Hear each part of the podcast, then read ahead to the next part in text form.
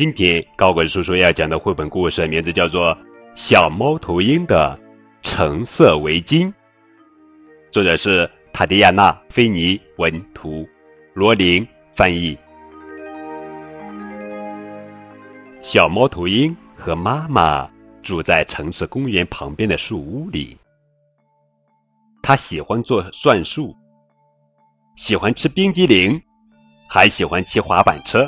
他喜欢生活中的惊喜，不过他不喜欢他的新围巾，戴起来痒痒的，嗯，太长了，还是深橙色的。妈妈说：“戴上你的新围巾吧，看多漂亮，多暖和啊！”小猫头鹰。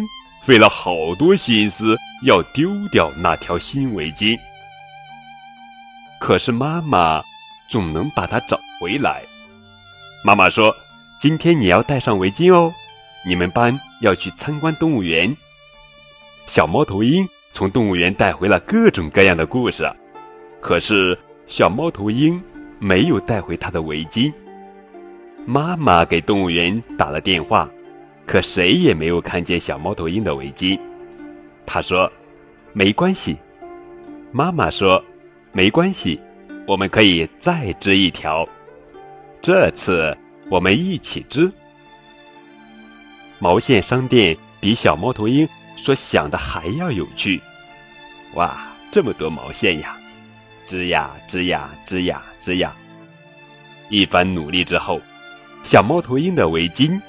织好了，柔柔软软的，长度刚刚好，不是橙色的，是什么颜色的呀？哈哈，小猫头鹰喜欢新围巾，尤其是带着它去动物园。